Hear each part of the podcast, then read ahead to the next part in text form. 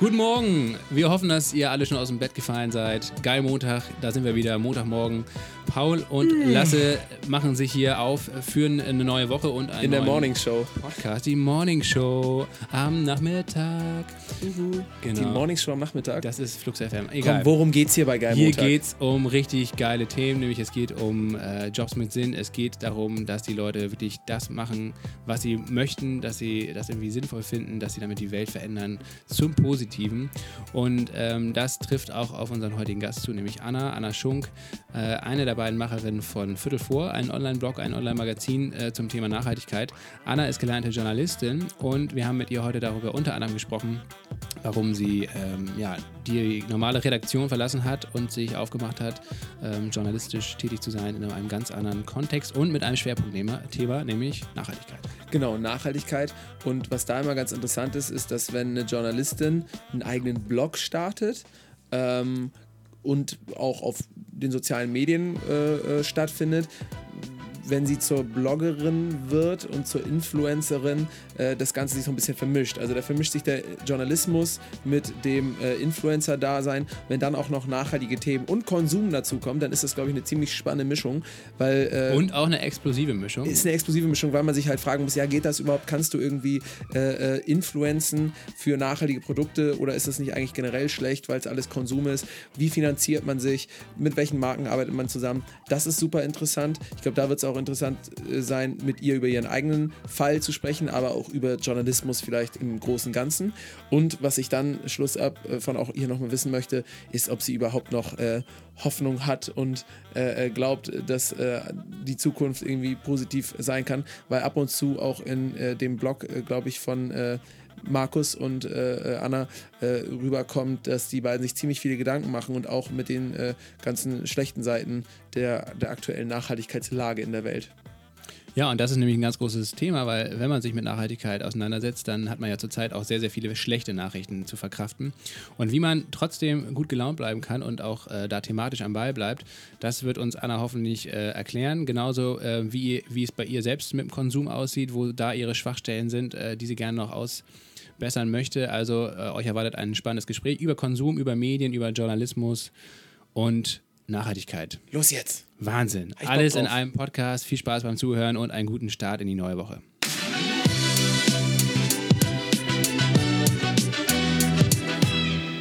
Hi Anna, schön, dass du da bist. Schön, dass ich da sein kann. Ich freue mich. Ähm, auf eurem Blog, da steht Viertel vor, was wirklich wichtig ist. Was ist dir heute besonders wichtig? Am heutigen Tag oder generell Mhm. heute? Genau, heute. Ja, yeah, gleich mal richtig hart eingestiegen. Was ist mir heute besonders wichtig? Ich glaube, ähm, dass ich einen erfüllten Tag habe. Für mich einfach und dazu gehört, dass ähm, ich was mache, was Sinn macht und auch, dass ich was mache, was mir Spaß macht. Und wie ist so die Bilanz? In Prozent ausgedrückt? Ja, schon. Also äh, äh, Verhältnis zu was? Also Spaß Na, und, wie, viel, und wie Sinn. viel Prozent sozusagen von diesem Anspruch ähm, hast du erfüllt oder erfüllst du? Von dem Spaßanspruch würde ich sagen 70, 30. Und von dem Sinnanspruch glaube ich fast auch. Und das ist ziemlich schön, weil ich das gerade, da habe ich zum ersten Mal gerade drüber nachgedacht, aber das hat sich extrem verändert in den letzten Jahren, da der prozentuale Anteil. Und das ist gerade eine ganz gute Bilanz für mich. Du hast auf jeden Fall dann eine Spaß und eine Sinnmehrheit. Definitiv Spaß und Sinnmehrheit, ähm, genau. Ja, Mir gebaut. ja. Kurze Fragen. Social Media oder Tagesschau? Hm, Tagesschau. So informierst du dich auch oder du findest die Tagesschau generell schauenswert, ohne sie zu schauen? Ähm, beides. Print oder digital? Print. Print. Hast du selber auch so viele Printmagazine noch im Haus? ganz ehrlich, ich glaube, ich lüge. Ich glaube, ich sage einfach Print aus Überzeugung, weil ich fest daran glaube, dass Print not dead ist. Ja. Ähm, und weil ich Print einfach so, so ein wahnsinnig schönes Medium finde und ein haptischer Mensch bin und immer Bücher le lesen möchte und nicht ähm, Bücher auf einem Screen. Ja. Aber wenn du mich danach fragst, was ich aktiv mehr nutze, dann ist es wahrscheinlich doch das Digitale. Okay, aber wenn ich jetzt äh, zu euch ins Wohnzimmer kommen würde, dann würden da so Coffee Table Books auf dem Tisch liegen. Nee, Coffee Table Books gar nicht so, aber Bücher richtig, so in denen man liest. Ah, okay. Also gar nicht so zum Bilder gucken, sondern richtig so ein Roman oder ein Sachbuch Mhm. und auch ein Magazin und eine Zeitung. Aber wir haben zum Beispiel keine Tageszeitung abonniert, in der Tat, weil wir die immer im Café lesen. okay. Angenommen, du würdest im Urlaub lesen, äh, Schwarzwald oder Mallorca? Du, wettertechnisch gerne Mallorca, äh, klimabilanztechnisch auf jeden Fall Schwarzwald. Mhm. Viertel vor oder Viertel nach zwölf? Viertel vor, bitte. Es ist also nicht zu spät. Es ist nicht zu spät. Ähm, Sage ich, weil ich nicht weiß, was ich anderes sagen sollte. Ähm, die Momente, in denen ich denke, dass es vielleicht doch zu spät ist, haben zugenommen. Ähm, in der Tat im letzten halben Jahr, möchte ich sagen. Davor hätte ich immer gesagt, es ist nicht zu spät. Gab es so eine große Negativerkenntnis oder ein großes, äh, ein, ein, eine Situation, die dich dazu jetzt gebracht hat? Nö, eigentlich nicht. Eigentlich sind es ähm, alle Tatsachen, die, also ich, ich spreche eigentlich hauptsächlich dann jetzt aktuell von der Klimakrise. Tatsachen, die immer schon auf der Hand lagen und die mir durchaus auch bewusst waren, aber die mir wirklich, auch wenn das ein bisschen komisch klingt, durch eine gesteigerte Präsenz, auch Medienpräsenz, nochmal stärker vor Augen geführt wurden.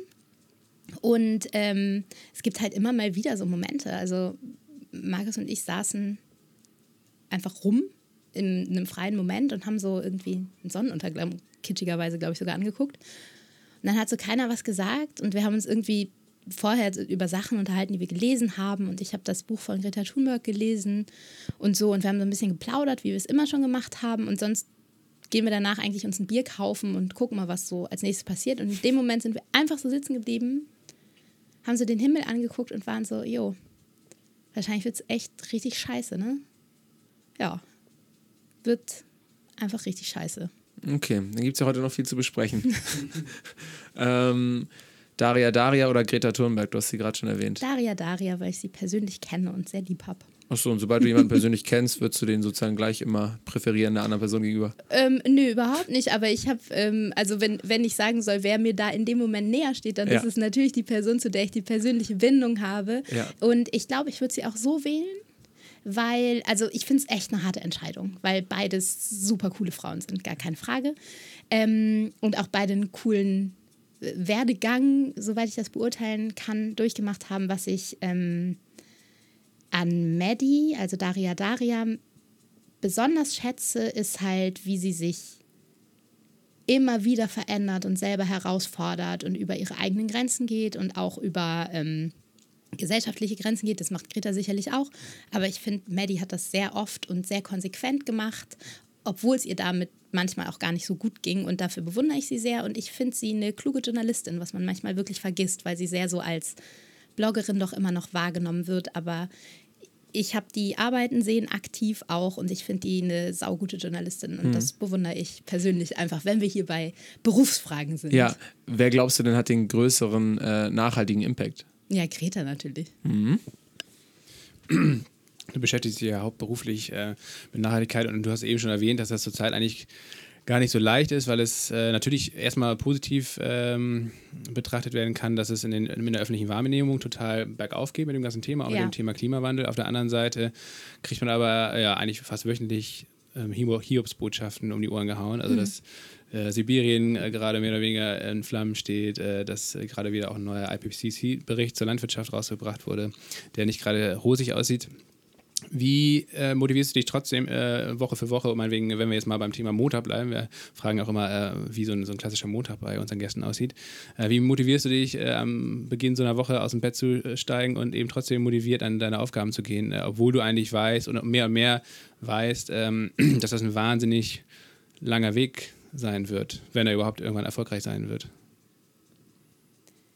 Wie so ein Sisyphus-Weg eigentlich, ne? Ja, das ähm, ist eine Frage, die mich aktuell wirklich persönlich, mich und Markus, mit dem ich den Blog ja zusammen mache, ähm, beschäftigt. Ich glaube, ihn beschäftigt es schon länger, weil er, seit wir angefangen haben schon, das war vor dreieinhalb Jahren ungefähr, immer wieder so Momente von Sinnlosigkeit hatte oder von auch wirklich so, ey, das deprimiert mich alles. So, je mehr ich darüber lerne, weil wir sind ja nicht als Nachhaltigkeitsprofis eingestiegen, im Gegenteil, wir haben immer gesagt, dass wir mit unseren Lesern und Leserinnen lernen wollen.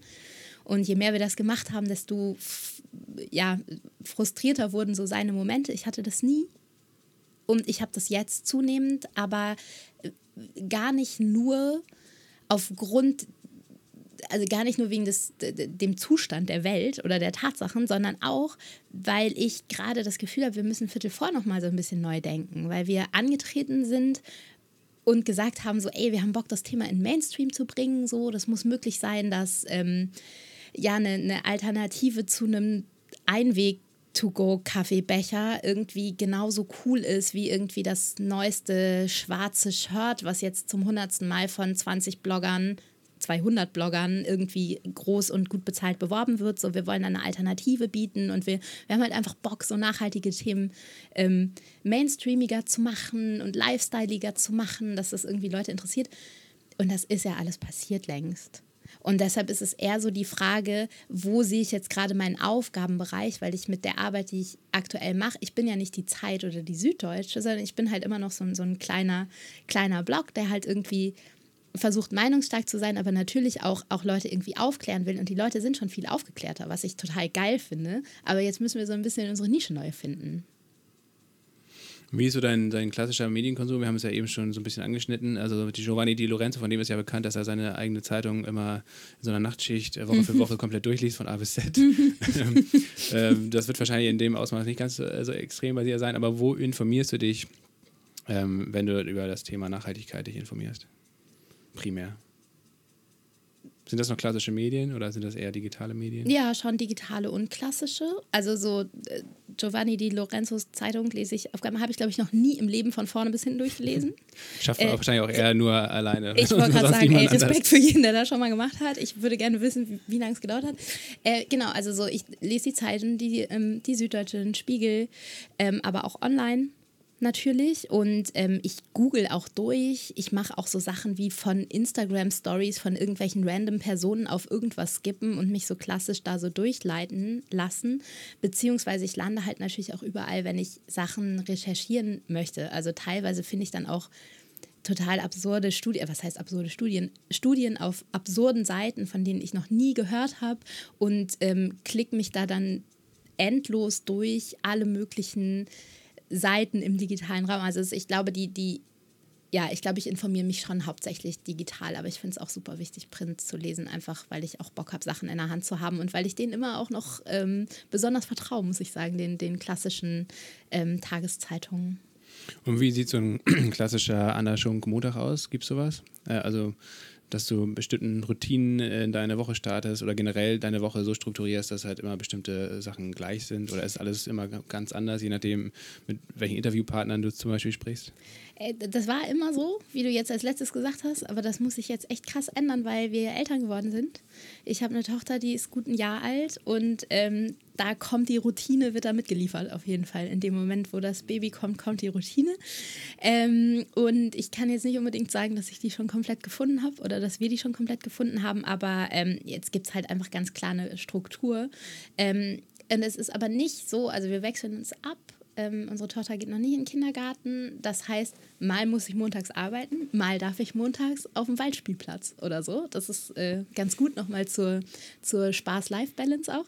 Ähm, aber so richtig eine Struktur gibt es eigentlich schon relativ lange nicht mehr. Ich gehe gerne in mein Büro in der Tat, jetzt auch wieder nach der Elternzeit, weil mir das irgendwie so ein Gefühl von, ich arbeite jetzt gibt bin aber auch besser darin geworden, zu Hause zu arbeiten oder im Zug oder irgendwo. Und ähm, so viel rumkommen tue ich gar nicht unbedingt, weil wirklich ein Großteil meiner Arbeit echt am Schreibtisch stattfindet. Natürlich treffe ich auch Leute, aber ich sitze auch wirklich viel rum und schreibe Sachen für unser Magazin, aber ja auch durchaus noch als freie Journalistin einfach, also Auftragsarbeiten, die man halt so auf Deadline weghauen muss. Und das ist dann halt einfach, ich stehe auf, koche mir einen Kaffee, setze mich an den Schreibtisch, stehe nochmal auf, finde noch irgendeine Aufgabe, noch einen Kaffee kochen, was aufräumen, eine Blume gießen, jeder kennt das. Und dann setze ich mich wieder hin und schreibe halt einfach Sachen, bis ich Hunger kriege. Hm. Mhm. Ähm, kannst, jetzt hast du schon verraten, äh, du bist eine Journalistin. Ähm, kannst du dich dann noch an deinen ersten Berufswunsch erinnern? Meinen allerersten? Hm. Also ich wollte verschiedene Sachen werden, aber es hatte schon relativ früh mit Schreiben zu tun. Ich bin dann davon abgekommen, also ich habe mein erstes Praktikum in der Tat in Flensburg, ähm, da beim Flensburger Tageblatt gemacht, mein erstes Schülerpraktikum. Weil Die sind knallharter, ne? hört man in Schleswig-Holstein. Ist wirklich so. oder? Nee, ist nicht so. Natürlich. Wollte ich jetzt einfach nur mal sagen. Witzig, dass du das sagst, es weil ist ich keine glaube, schlechte Tageszeitung. ja. ich glaube, ich habe mein erstes Schülerpraktikum auch äh, bei der KN gemacht. Ich komme ja aus Kiel und Bei habe der das Ki- bei den Kieler bei den Nachrichten. Kieler Nachrichten gemacht, wenn ich jetzt mich recht entsinne. Das ist super, super, super lange her. Ich glaube, das war sogar schon, na, zur Grundschule war es nicht, aber es war, glaube ich, echt ganz am Anfang des Gymnasiums, irgendwie sechste, siebte Klasse. Da hat man irgendwie auch schon eine Woche Praktikum gehabt oder so. Ja, genau. Also richtig sinnbefreit eigentlich. Aber das war bei den Kieler Nachrichten, glaube ich, jetzt, wo du es sagst. Das habe Ist ich total aber verdrängt. Konkurrenz, du. Ist Konkurrenz, ich sag dir das, weil Schleswig-Holstein, zu der Zeit muss man noch sagen, äh, da ging ja doch durchaus einiges und KN ist zwar so ähnlich, aber ein anderer Verlag. Das heißt, wir hätten uns auf Terminen treffen und um die besten Zitate streiten können. Okay. Ich unterstelle euch jetzt aber beiden mal, also bei Lasse weiß ich, der ist schon früh ein Zeitungsfreak gewesen. Und ähm, bei dir weiß ich jetzt, dass du Journalistin geworden bist. Deswegen unterstelle ich euch jetzt beiden, auch wenn es ein frühes Schülerpraktikum war, dass ihr ähm, das tatsächlich gemacht habt, weil euch die Materie interessiert hat und nicht, weil irgendwie Vater einen Onkel hatte, der bei der KN oder beim Flensburger Blatt da irgendwie gearbeitet hat. Du, äh, Spoiler, beides bei mir. Oh. In der Tat. Ähm, also es ist, es ist schön, dass du mir das nicht unterstellst. Da gehörst du zu den wenigen, weil ähm, in der Tat mein Vater Journalist ist und äh, da auch gearbeitet hat. Ähm, Okay, aber du hab- wolltest es auch. Ich wirklich, wollte ne? es auch. Gut. Ich wollte es auch wirklich und ich wollte es auch später wirklich. Also dazwischen sind noch sehr viele andere Sachen passiert. Ich habe ja, äh, wie die wenigsten Journalisten, niemals Abitur gemacht zum Beispiel. Ich habe nicht studiert. Ähm, ich hatte zwischendurch wahnwitzige Vorstellungen davon, was ich noch alles werden könnte. Unter anderem Schauspielerin oder Tänzerin oder so und habe äh, wirklich eine Musical-Ausbildung in Hamburg auch gemacht, ähm, von 17 bis 20. Genau. Und äh, hatte da durchaus dann auch andere Tendenzen, aber es hat mich halt immer wieder irgendwie zu den, zu den Medien, äh, Medien, zu den Medien zurückgetrieben und zum Schreiben halt auch einfach und wirklich zum Zeitung machen. So, ich hatte halt immer Bock auch auf Blatt machen. Hä, wie alt warst du da? wann? Ja, als du dein Schülerpraktikum gemacht hast? Na, also 14, ne? Und da hattest du Bock auf Blatt machen. Ja, voll. Das, wer, welche, also welche 14-Jährige will denn Verlegerin werden? Nee, nee, nicht Verlegerin. Nee, schon eher so Chefredakteur. Achso, Chefredakteurin. Ja, okay. ja, ja, ja. Also nicht Blatt herausgeben, sondern das machen wirklich. Und ich hatte schon immer eine relativ genaue Vorstellung davon, wie ich finde, dass ja so Sachen gemacht werden sollen. Zum Beispiel, es gab an unserer Schule leider nie eine Schülerzeitung, wo ich das hätte ausleben können. Ich weiß gar nicht, ob ich es irgendwie von zu Hause einfach so. Musst du selber eine gründen? Ja. Das ist ja so ein Phänomen, das ganz das haben wir hier auch schon äh, kennengelernt, dass ganz erfolgreiche Leute meistens ihre eigene Schülerzeitung entweder betrieben oder auch selber häufig gegründet haben. Ja, dann hättet ihr einfach diese erfolgreichen Leute jetzt dazu befragen sollen, wie man sowas macht. Ich habe komplett resigniert, fand die Schule scheiße, bin dann nicht mehr hingegangen, bin von dieser Schule geflogen und habe gedacht, okay, dann mache ich jetzt ein Musical.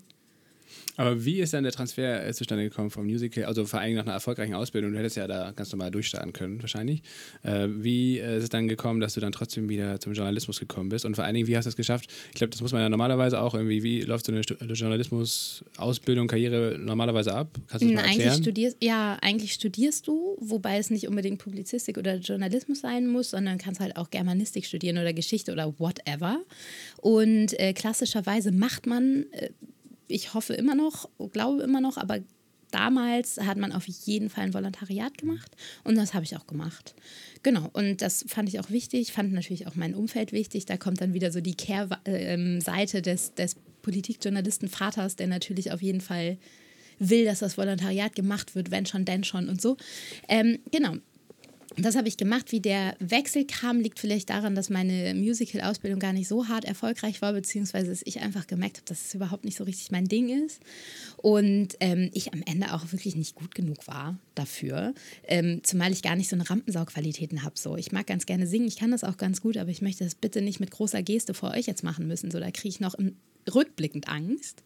Ähm, ja, und dann habe ich mich nach dieser Ausbildung so ein bisschen von Job zu, äh, zu Job gehangelt und halt auch so Castings gemacht. Damals gab es noch diesen neuen Live-Hot-Button und so diese ganz harten Geschichten, die damals so als Moderationsformate angeboten wurden. Und dann habe ich da halt so ein paar Castings gemacht und habe gedacht, Digga, nee, das geht irgendwie nicht. Ich will da mehr Substanz. Ich hatte schon Bock so auf, auf Sprechen. Ich wäre, glaube ich, auch ganz gern zum Radio gegangen und ähm, hätte gerne mal was moderiert. Es hat nur 20 Jahre gedauert, bis es dann passiert ist.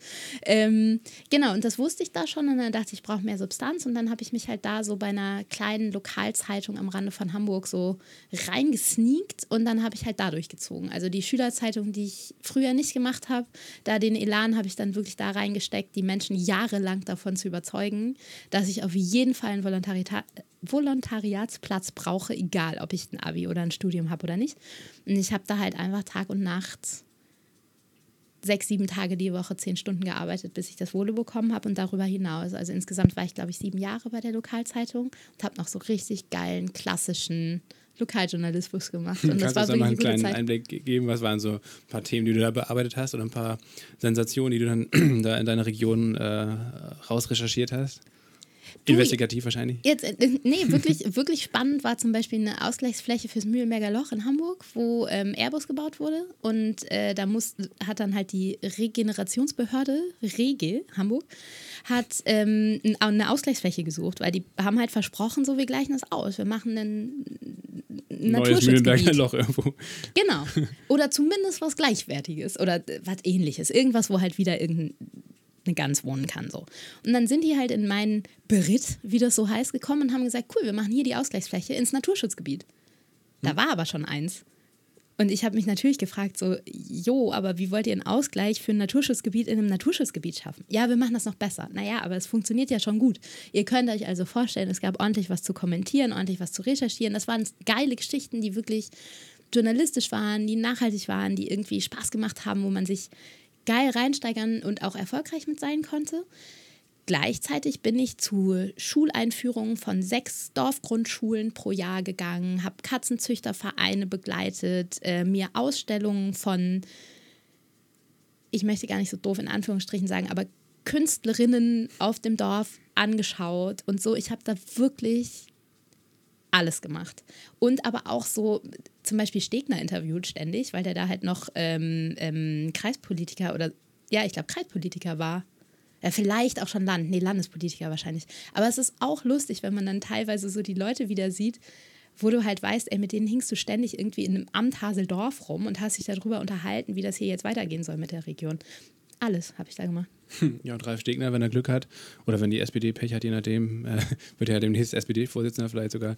gucken, seine, seine Bewerbung hat er zwar noch nicht in den Ring geschmissen, aber so viele andere Kandidaten gibt es ja zurzeit noch nicht. Du, ich kann dazu auf jeden Fall beitragen, dass er da auf dem Weg dahin immer genau so auf, ausgesehen hat. Ja, das stimmt. Der hat sich wirklich nicht verändert. Ja. Null. Echter norddeutscher äh, Klassiker. Ja. Ähm, du hast aber trotzdem äh, irgendwann das, so den festen Job aufgegeben und bist freie Journalistin geworden. Ne? Und das könnte ich mir vorstellen, ist auf jeden Fall, glaube ich, ein ganz großer Schritt, weil das natürlich auch viele finanzielle Unwägbarkeiten mit sich bringt. Ähm, was war dann für dich die Motivation, das zu machen? Äh, war das eher so inhaltliche Natur, dass du dich äh, inhaltlich weiterentwickeln wolltest oder dass du dass die Arbeitsweise in so einer Redaktion, die vielleicht irgendwie genervt hat? Was, was war so die Motivation? Also die Arbeitsweise in der Lokalredaktion hat mich eigentlich nie genervt. Ähm, das war sau viel, aber sau geil. Irgendwann hat mich dann genervt, dass niemand diese Lokalzeitung kannte und ich da das Mühlenberger Loch aufdecke und äh, tot recherchiere und auch wirklich geile Geschichten machen, das aber keine Sau interessiert, weil Journalismus ja auch immer schon ein Bauchpinselberuf war. Also Journalisten sind eitel, ich nehme mich da nicht raus. Und natürlich wirft man mit den großen Namen um sich, für die man so schreibt. Und da gehörte das Wedel-Schulauer Tageblatt einfach nicht dazu. Und ich wollte was anderes machen, ähm, habe mich viel beworben, hab, bin dann natürlich wieder auf mein altes Ding reduziert worden. Ähm, ich habe mich bei, bei großen Magazinen, ich wollte immer zu Gruner, ich wollte immer zum Stern. Ähm, da wurde mir im Vorstellungsgespräch gesagt, dass ähm, meine Texte sehr gut sind und mein Auftreten besser als von vielen anderen Bewerbern, aber dass mir leider die Zeugnisse fehlen. Super enttäuschend, aber ich habe dann alles Mögliche halt gemacht, mich bei der Henry-Nannen-Schule beworben zum Beispiel, habe mit zwei Punkten habe ich es, glaube ich, nicht geschafft und war die einzige ohne Abi, die das jemals gemacht hat und dachte so, irgendwas muss doch gehen. Es ging aber eigentlich nichts. Was mich persönlich interessiert hat, waren durchaus auch Frauenmagazine damals und deshalb habe ich dann angefangen, so zu gucken, was so bei den, bei den Medien geht. Und dann war ich beim Bauer Verlag und habe die sagenumwobene Life and Style gemacht für ein paar Monate. Es war Horror. Es war der komplette Horror. Unmögliche Arbeitszeiten, unmögliche Inhalte. Ich saß da den ersten Tag, sollte irgendwas recherchieren, wollte jemanden anrufen und dann kam jemand, eine Kollegin und war so, kannst du doch nicht anrufen Ich so, warum kann ich denn nicht anrufen? Ja, nee, das findest du irgendwie raus und dann schreibst du, ne, und dann wurde mir halt klar, dass da halt alles kalt geschrieben wird. Und dann dachte ich halt, okay, ich muss hier weg. Aber dass die Inhalte furchtbar sind, das hättest du schon vorher wissen können, oder?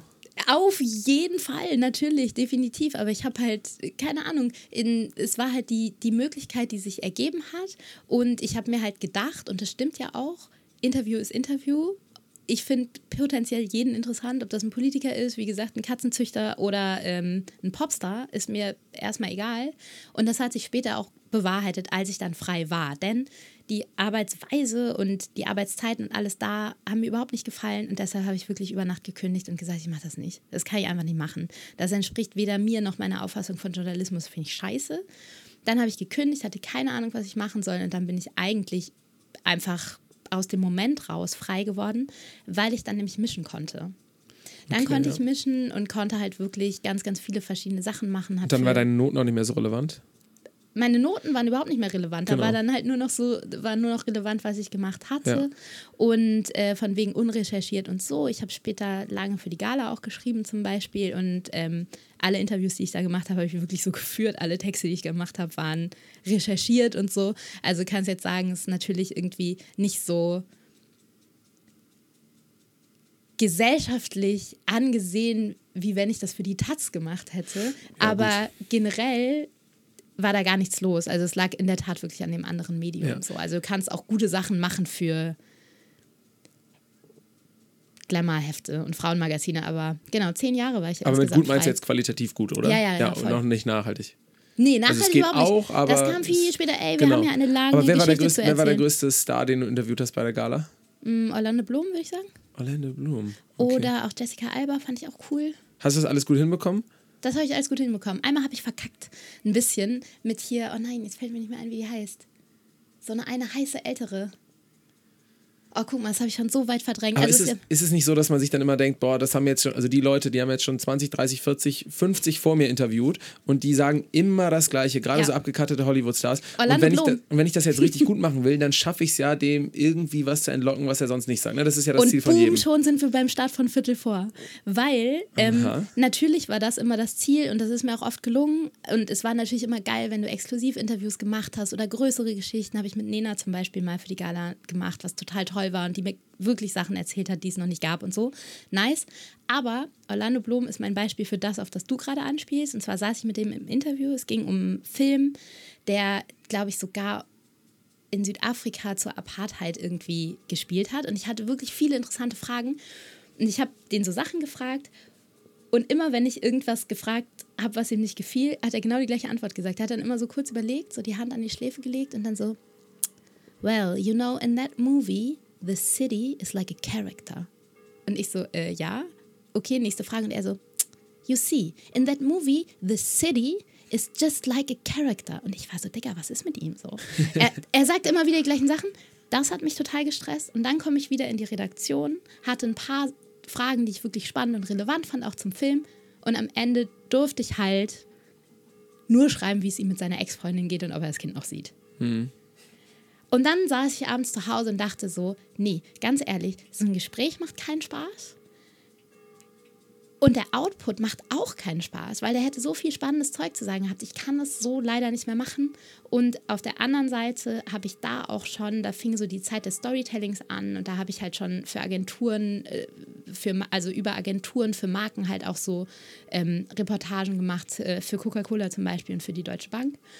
Und ähm, auch da hatte ich schon gemerkt, dass das nicht dem entspricht, was ich wirklich machen möchte, weil ich habe, ich kann nicht Leuten über äh, Coca-Cola erzählen, wie wichtig Trinken ist und wie man sich irgendwie um Leute in Afrika kümmern muss. Ja. Und ich kann nicht über die Deutsche Bank erzählen, wie wir jetzt irgendwie in die Zukunft gehen, obwohl die ganz gute Projekte machen, so, aber ey, es ging für mich in dem Moment einfach nicht klar und ich habe so mit allem gemerkt, dass es sich in eine Richtung entwickelt, die mir gar nicht so gut gefällt. Und ich habe natürlich sehr spät, ich war zehn Jahre frei, naja, acht Jahre frei, bis ich wirklich so gemerkt habe, okay, du kannst auch einfach was Eigenes machen.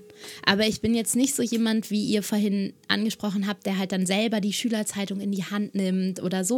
Also ich habe wirklich wahnsinnig lange gebraucht. Ich werde 38 dieses Jahr, also ich bin auch ja ein älterer Mensch schon und ich bewundere ganz viele Leute, besonders die, die jünger sind, ähm, dass die einfach machen. So, ich habe mega lange gebraucht, um einfach zu machen. Ich habe ganz, ganz lange mich einem System gefügt, von dem ich dachte, dass das halt Journalismus ist Ja. und dass man halt für Gruner und Ja und für den Stern gearbeitet haben muss, eigentlich auch für den Spiegel, aber das geht nur, wenn man auf der Journalistenschule war. Deshalb dachte ich, ich muss auf die Journalistenschule und so. Da habe ich eine Situation erlebt. Ähm, wir waren über ähm, die Akademie für Publizistik, wo ich ausgebildet wurde, mal beim Spiegel zu Besuch und die haben sich darüber beschwert, dass so wenig Frauen Praktika bei denen machen. Und dann hat halt jemand, natürlich wieder nicht ich, in der letzten Reihe so, äh, ja, aber ich würde mich für ein Praktikum interessieren. Diese, ja, aber wir nehmen ja nur Journalistenschüler. Und wir so, ja, okay. Und so habe ich halt diese Medienwelt kennengelernt und ich habe halt wirklich sehr, sehr lange gedacht, dass ich da klassische Steps machen, Sachen beweisen, für die richtigen Magazine schreiben muss, bevor ich irgendwie jemand bin. Und dann habe ich halt irgendwie über diese Not, gelangweilt zu sein und mich falsch zu fühlen und die falschen Sachen zu promoten, eigentlich gemerkt, dass ich halt für mich selber was machen muss. Und dann habe ich mir das mit Markus zusammen gesucht. Geil. Markus, den kanntest du schon vorher, der ist ja sozusagen jetzt dein, seit langem dein Lebensgefährte. Äh, ihr habt euch äh, irgendwie kennengelernt und dann gesagt, komm, wir starten jetzt hier den Blog. Wir haben uns in der Tat auf dem Job kennengelernt. ähm, genau, er hat ein Video gemacht und ich habe den Text gemacht dazu. Und ähm, wir waren so ein bisschen in, der, in derselben Phase. Also ich glaube schon, als wir uns kennengelernt haben und dann steigerte sich das immer mehr. Ähm, er macht Filme und Fotos und hat vor allem halt für Brands gearbeitet und hatte halt auch das Gefühl, dass er Werbung für die falsche Sache macht. Und es gab so, da gab es einen Schlüsselmoment. Ähm, da hat Markus halt einfach gesagt, ey, wir brauchen neue Vorbilder. Das, das geht nicht, dass halt die Vorbilder immer halt irgendwie Ja. Stars, schöne Reiche, ir- irgendwie auch in, in der, in der, in der, in der ähm, Social Media Welt waren ja klassische Influencer einfach Le Leute, die Werbung für Konsum machen eigentlich. Und das fanden wir doof und wollten wir ändern. Und da haben wir so ein bisschen die Herausforderung halt auch gesehen. Das ist halt, und gleichzeitig haben wir gesehen, dass die Sachen, die uns zunehmend interessieren, was halt Umwelt- und Nachhaltigkeitsthemen waren, dass sie halt einfach schlecht waren. Also es ist halt einfach viel zu viel Text. Mich hat immer schon aufgeregt, dass so, ich habe nie eine Petition unterschrieben, weil immer so die Texte viel zu lang waren. Mich nervt das auch bis heute auf Demonstrationen, dass sich die Leute nicht irgendwie dass es nicht so crispy kurz gefasst sein kann, was sie da sagen und dann alle sagen, yeah, let's do it, sondern es ist immer ein endloser Text, das Mikrofon piepst. Dann redet man auch noch über Atomkraft, obwohl das Thema eigentlich gerade noch Fleischverzicht war, weil es ja irgendwie das Gleiche. Wir hatten beide das Gefühl, es kann irgendwie einfach, also es soll gar nicht arrogant im Sinne von, wir wissen, wie es besser geht, aber wir dachten so, ey, es ist genauso wie wir keine steuern können. So, da brauchen wir einfach jemanden dafür. Und vielleicht ist es einfach so, dass die geilsten Umweltschützer mit den krassesten Visionen, dass sie einfach jemanden brauchen, der mal ordentliche Fotos macht und deren, deren Vision in drei Sätze fasst. Ja. So, und die wollen wir nach vorne bringen. So, wir wollen, dass der Landwirt da vorne steht oder der mit der geilen Ackeridee. Aber das Und war halt, ja 2016, ne? Als ihr, die, als ihr das dann gegründet habt, Viertel vor. ja, Und ähm, ist das nicht aber eigentlich eine Zeit gewesen, wo man jetzt gesagt hätte, die Idee, ja, also was wir machen wollen, okay, aber ein Blog, echt jetzt noch den, den 50.000. Blog, können wir damit echt was bewegen? Also warum habt ihr dann geglaubt, dass ihr das mit einem Blog schaffen könnt?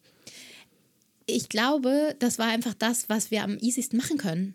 So, Und habt wir ihr keine Angst gehabt, dass, wie man das dann finanziert oder wie ihr euch Nee, nee, selber wir haben ja nicht könnt? gesagt, so, ey, wir haben ja nicht einen Businessplan gemacht und haben gesagt, jo, das ist jetzt unser Job. Wir haben einfach gesagt, damit fangen wir jetzt mal an. Ah, das müsste man mal machen, so. Das müsste, Okay. Mhm. genau, das Klassische, das müsste man mal machen, lass mal machen. Kostenloses WordPress-Theme, weil das gab's. Man wusste so ungefähr, wie man so einen Blog aufsetzt. Ne, ne, ne. Man kannte halt so ein paar Leute. Wir haben das nie wirklich, und da stehen wir ja auch heute. Deshalb sagte ich auch eingangs, dass wir das jetzt nochmal so ein bisschen neu denken müssen, weil wir haben halt einfach angefangen. Und so war Viertel vor ja auch immer. Und dann hat das halt eine Aufmerksamkeit bekommen. Und dann haben wir halt bei Doing angefangen weiterzudenken und Sachen zu machen und so. Aber wir haben jetzt nicht gedacht, wir finden jetzt die neue Mediensensation oder so. Dann hätten wir wahrscheinlich mindestens einen YouTube-Channel, eigentlich schon einen Podcast oder keine Ahnung, eine kluge Videoreihe machen müssen oder so. Aber wir dachten, wir starten jetzt erstmal damit. Wir wollten es erst auch viel größer machen. Wir haben einfach das gemacht, was wir in dem Moment leisten konnten. Wir haben gleichzeitig auch noch ein Haus re renoviert in Brandenburg. Und ähm, das, was wir machen konnten, war ein Blog. Und dann haben wir das gemacht. Ihr habt das natürlich unentgeltlich gemacht, weil das ist euer Haus in Brandenburg, richtig? Ihr Ah, habt ja, jetzt ja, nicht ja. eine Auftragsarbeit. Nein, nein, nein, okay. Das ist unser Haus. Ja, gut, verstanden. Und ähm, also wie fasst man am besten zusammen, was ihr mit einem Viertel vor Mac macht? Das ist jetzt ja, äh, das ist eure Haupttätigkeit, ja, von Max und von dir die Haupttätigkeit. Damit verdient ihr jetzt quasi euer Geld, richtig? Damit verdienen wir jetzt unser Geld, aber wir müssen damit nicht unser Geld verdienen, weil wir immer, also wir sind halt beide erfolgreich frei. Geil, ja. Genau, und ähm, je besser wir das mit Viertel vor machen, desto weniger andere Sachen müssen wir machen. Und was sich daraus ergeben hat, ist halt auch, also ich kann seit einer relativ langen Zeit schon sagen, ich schreibe nicht mehr über anderen Themen. Aber ich schreibe schon für Kunden. Also ich schreibe, Okay. keine Ahnung, für, für Frauenmagazine, ich schreibe ich schreib für die Brigitte, ich schreibe für willst die du aber gute Grazia. The Themen schreiben über Dann schreibe ich über Kaffeebecher oder Fair Fashion. ja. so. Ist es denn ein Ziel von dir, dass du quasi auch gar nicht mehr für Kunden arbeitest? Also ist es quasi immer noch so ein ganz kleiner Makel oder sagst du, nee, ich will immer auch für Kunden arbeiten? Ähm, für Magazinkunden und so will ich gerne, also kann ich mir durchaus vorstellen, immer zu arbeiten. Ich fände es natürlich geiler, wenn ich einfach alles für mein eigenes Magazin machen Ja. würde. Aber ich habe, wie gesagt, immer noch so dieses, ich, ich freue mich. Ich freue mich, wenn ich Sachen veröffentlichen kann. Ich freue mich, wenn es die Hefte gibt. So, auf jeden Fall. Aber ich fände es schon geiler, mich tausend auf mein eigenes konzentrieren zu können. Und um das zu können, arbeiten wir ja auch über Viertel vor ähm, mit Brands zusammen, denen wir Content liefern. So, Mittlerweile. so trägt sich das finanziell quasi die Arbeit, die ihr da reinsteckt. Genau, also trägt sich auf jeden Fall durch klassische Advertorials. Das heißt, wir machen auch bezahlte Artikel, also Sponsored Posts. Die schreibt ihr dann aber. Die schreiben wir. Mhm. Wir schreiben alles, beziehungsweise manchmal schreibt unsere Mitarbeiterin Mina. Mhm. Genau, ansonsten schreiben Markus und ich. Also seid ihr dann quasi auch zu dritt. Wir sind zu dritt, genau. Mhm. Du hast ja jetzt ähm, ja, beide Welten äh, so ein bisschen äh, kennengelernt. Also einerseits klassischen Journalismus, jetzt machst du ähm, ja dann den freien Journalismus, jetzt auch quasi den, die neue Art äh, ja, der, der so sozialen Medien und der, der Kommunikation, auch der Blogger, Influencer, die ja immer mehr äh, ähm, so ein bisschen in den Vordergrund rücken und vielleicht auch den klassischen Medien so ein bisschen ja, Stück für Stück zumindest das, das Wasser abgraben. Und äh, wenn man die, sich die klassische Medienlandschaft anguckt, ist ja eigentlich von zwei Seiten so ein bisschen in der Bredouille. Einerseits, dass die, die, die Werbekunden wegbrechen und ins Internet abwandern und dementsprechend auch ein großer Teil des Erlösmodells für, für Verlage zum Beispiel wegbricht. Und auf der anderen Seite, dass die Reichweite weniger wird, weil die Leute eben auch anderen Medienkonsum haben. Ähm, wie denkst du, kann sich so richtig qualitativ hochwertiger Journalismus, wie wir ihn jetzt vielleicht kennen, auch gerade von Verlagsseite oder von, von Printmedien, wie kann der sich in Zukunft finanzieren? Siehst du da ein neues Erlösmodell oder ähm, du probierst ja auch selbst oder ihr probiert ja selbst viel aus, wie sowas funktionieren könnte. Ist das übertragbar auf große Verlage? Mm, nee. Also ich, ich sehe nicht so, dass die Dinge, die Dinge, die wir ausprobieren, sind Dinge, um uns im Kleinen zu halten. Also was wir letzten Endes machen, ist uns unsere kleine Welt aufbauen, in der wir geil Montag sagen und unser Essen bezahlen können. Ähm, indem wir äh, weniger arbeiten, mehr an Sachen arbeiten, die wir gut finden und auch einfach weniger kaufen. So. Und das ist jetzt nicht unbedingt ein Modell, was ich jetzt gerne Giovanni empfehlen wollen würde. Und ähm, die Frage, die du stellst, ist auf jeden Fall eine spannende und ich glaube ja auch eine, die sich sehr viel gestellt wird im Moment. Ich glaube, das ist, ähm, ich glaube, dass wir da nicht am, am Ziel sind gerade. Ich glaube, dass, dass sich wahnsinnig viel entwickeln wird und ich kann da gar nicht. Also, ich könnte mir vorstellen, dass, dass sowas wie Interessen basierter Job, also dass du halt das bezahlst, was wirklich, also dass du ein Paket zum Beispiel be- geliefert bekommst von, von einer Zeitung zum Beispiel mit deinen wirklichen Interessen. Also dass die quasi für dich vorkuratieren, was dich halt interessiert und das bezahlst du und das allgemeine Ding kriegst du so. Zum Beispiel. Oder solche Sonderdinge. Ich glaube ja wirklich auch, dass Podcast ein, ein krasses Ding ist oder Audio auf jeden Fall.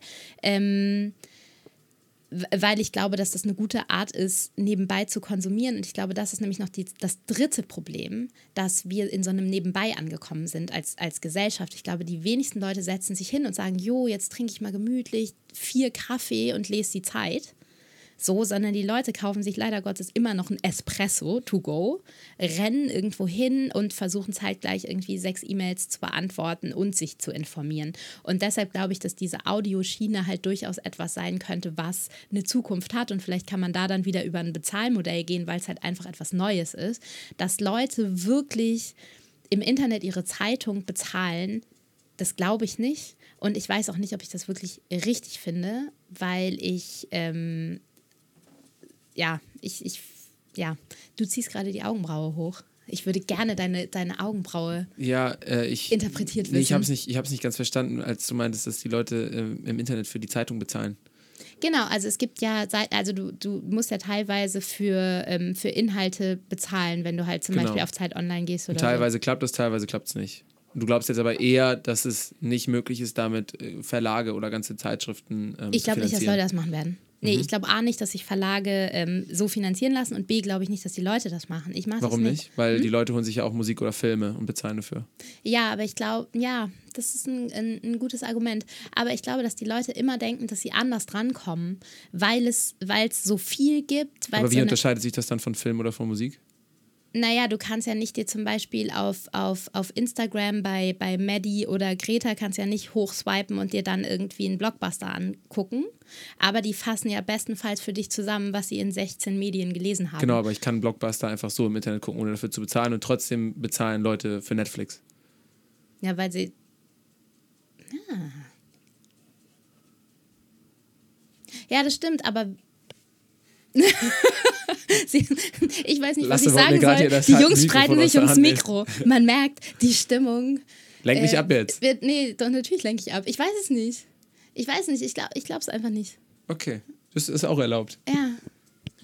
Was ich aber viel spannender finde als, als die Frage, ob, ob die Leute jetzt noch irgendwo illegal was downloaden, weil das ist ja mittlerweile echt recht. Erstens ist es rechtlich deutlich ähm, angespannter als noch vor fünf oder zehn Jahren, wo man ja, wo es 100 Plattformen gab, um sich irgendwelche Filme illegal zu streamen oder halt früher noch downzuladen. Mittlerweile ist es, glaube ich, auch rechtlich echt scheiße, wenn du da erwischt wirst, dann bezahlst Ich habe aber auch noch eine andere Antwort. Ich glaube, es ist vielleicht auch das Qualitätsding, jetzt wo du das gerade sagst, mit illegal downloaden und so. Ich meine, wahrscheinlich bezahlen am Ende die Leute, die wirklich eine Qualität wollen oder wissen, was Qualität ist. Und ähm, die Leute, die denken, ach, das kann ich mir auch so irgendwie zusammenhühnern, die bezahlen halt nicht. Ähm, und, und, das ist vielleicht die Parallele zu den Dingen. Und ich glaube aber, dass die Zusammenhühnerer überwiegen möglicherweise auch, und das ist jetzt eine steile These, aber weil Generationen nachwachsen, die nicht gewohnt sind, 5,50 Euro für einen Spiegel zu bezahlen. Hm. Oder die vielleicht auch gar nicht dann einen Spiegelartikel erkennen können von einem anderen Artikel, der irgendwie geschrieben wurde Ganz und quasi genau. dieses Qualitätsempfinden für Journalismus nicht haben. Äh, das wäre auch, das wäre auch eine traurige Bilanz, genau, die, die sich dann wieder so ein bisschen vergleichen lässt mit dem Blockbuster und dem Netflix. Also ihr könnt letzten Endes den illegalen Download mit nicht von einer Netflix-Serie unterscheiden, meinst du? Auch das kann auf jeden Fall sein. Und das ist natürlich eine Gefahr.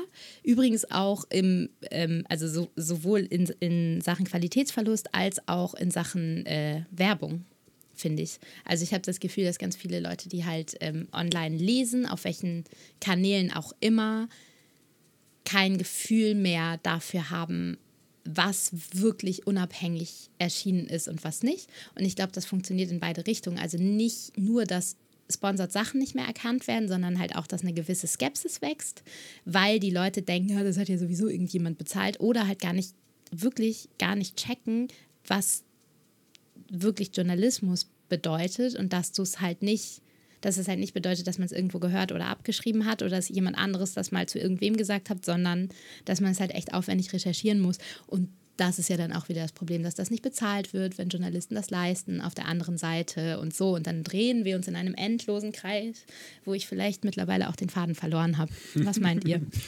nee, aber genau, auf die Frage wollte ich ja ursprünglich hinaus, äh, wie sich Medienkonsum auch verändert und, ähm, und die These von dir oder beziehungsweise die Beobachtung äh, ist generell auf jeden Fall richtig, dass wir dass es sich verschnellert oder dass sich das beschleunigt, diese, der, die Art und Weise, wie wir Informationen konsumieren. Ne? Und das ist, glaube ich, deutlich oberflächlicher, als es vielleicht noch früher war. Ähm, Würdest du behaupten, dass du verstehst, wie jetzt meinetwegen so ein, die 12- bis 25-Jährigen äh, ihre Informationen konsumieren, über welche Medien die das tun, über welche Plattformen, äh, was die da überhaupt machen? Äh, ich würde würdest sagen, du behaupten, dass, dass, du das verstehst? Ich würde behaupten, dass ich versuche, das zu verstehen und ähm, mir wünsche, da jeden Tag dazu zu lernen, weil es ja mein Job ist, das zu verstehen. Und weil ich finde, das sollte der Wunsch, es sollte generell der Wunsch von uns allen sein, Leute in dem Alter zu verstehen. Und ähm, ich finde, ganz oft wird das zu von oben herab versucht. Oder es wird nur so darüber gesprochen, anstatt mit denen zu sprechen. Und das finde ich eigentlich voll schade, weil natürlich verstehe ich das nicht, weil ich bin, ich könnte deren Mutter sein. ja, bald, wenn, Let's wenn, du, face it. wenn, du jetzt, wenn du jetzt noch 12, 13 Jahre wartest, dann hast du ja wenigstens, dann ist ja deine Tochter in dem Alter Mhm. und dann kannst du vielleicht so ein bisschen mal reinsneaken und gucken, was da passiert. Dann gibt es wahrscheinlich auch wieder andere Medien, dann ist Snapchat auch wieder tot und was anderes aktuell. Was ist hier mit dem anderen?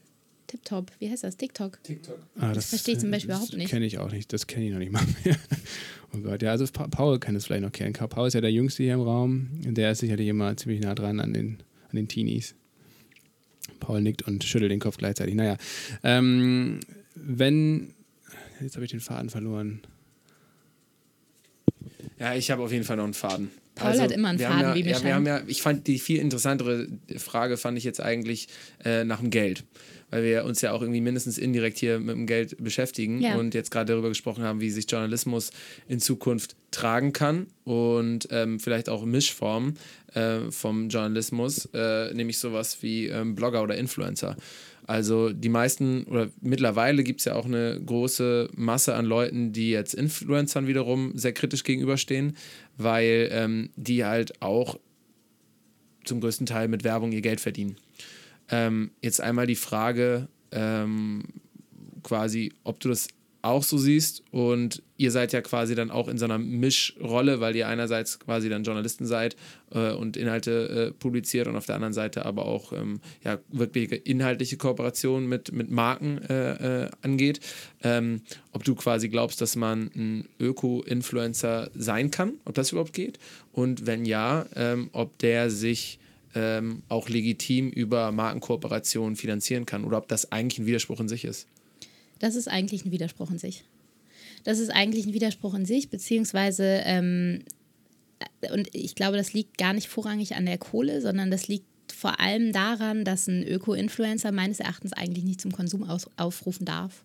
Also wer wirklich ernsthaft Nachhaltigkeit propagieren möchte und Ressourcenschutz und Klimaschutz und den Lifestyle, der jetzt angesagt ist, der muss eigentlich sagen, kauft nichts.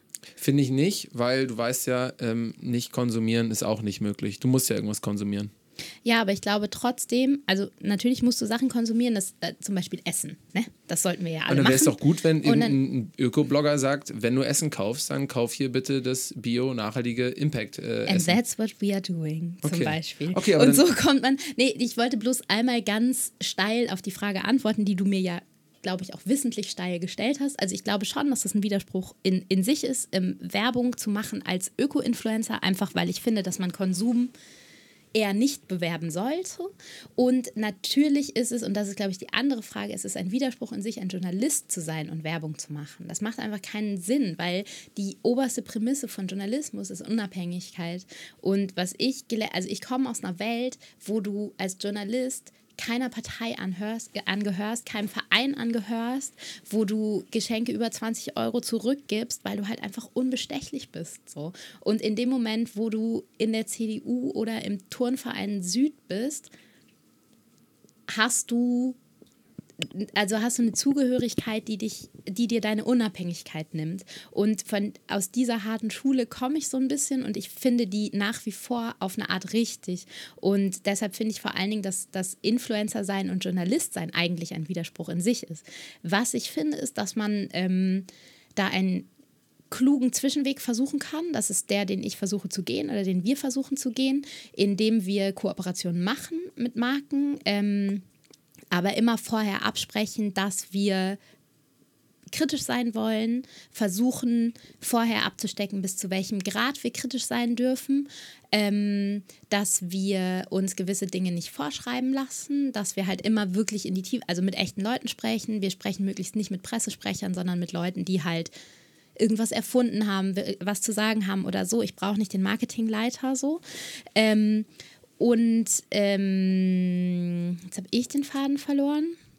Ähm, mit Aber wenn ich da einmal kurz einhaken Ja. darf, weil ich finde letztendlich auch, dass klassischer Journalismus finanziell ja nicht unabhängig ist, sondern also auch ein Spiegel oder auch eine FAZ oder wie auch immer, die finanzieren sich zum allergrößten Teil eben durch Werbung, durch klassische Werbung, durch Anzeigengeschäft. Und das ist dann oft, ist das ein Porsche Cayenne, der da abgedruckt ist oder irgendwie eine teure Uhrenmarke oder was weiß ich so. Also auch alles andere als nachhaltige Unternehmen und die bezahlen auch sehr, sehr gut. Und, äh, Und die müssen nicht Werbung daneben schreiben. Und das ist das, warum das bei mir jetzt diese Mischform auch irgendwie funktioniert. Und das, das, das ähm, legitimiert zieht sich auch immer weiter durch, zum Beispiel diese Klagen, die es gegen Influencer gegeben hat, dass äh, halt Werbung nicht gekennzeichnet wurde und so, wo immer die Frage daneben stand, naja, ein Magazin, sogar die Magazine, die den, den guten klassischen Tageszeitungen beiliegen, müssen auch nicht Werbung neben jeden. Aber da erkennst du es halt auch. Nein, ich spreche nicht von der Werbung, die eine Werbung ist, sondern ich spreche von den Seiten, auf denen zum Beispiel dir gezeigt wird, was gerade stilvoll ist.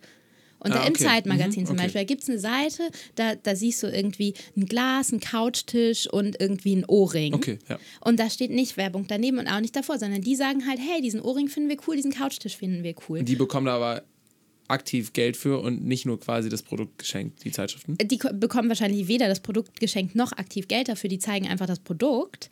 Aber das machen ja Influencer teilweise auch. Also ich zeige ja zum Beispiel auch die Hose, die ich anhabe, ohne dass die Marke, äh, Marke mir dafür Geld gegeben hat, weil ich ja gewissermaßen für einen, einen gewissen Stil stehe, genauso wie das Zeitmagazin in dem Moment. Die würden da ja jetzt auch nicht irgendwie eine hässliche, billige, keine Ahnung, Vase hinstellen, sondern es ist halt immer irgendwie eine schöne, ähm, dem Zeitgeist entsprechende Designervase. Und genauso habe ich natürlich eine Vintage- oder Secondhand-Hose an, von der ich auch möchte, dass die Leute wissen, dass das eine, äh, eine, eine, eine Vintage- oder, oder Fair-Fashion-Hose an, von der ich ja möchte, dass die Leute wissen, dass ich in einer Vintage- oder Fair-Fashion-Hose genauso geil aussehe wie in einer billig produzierten.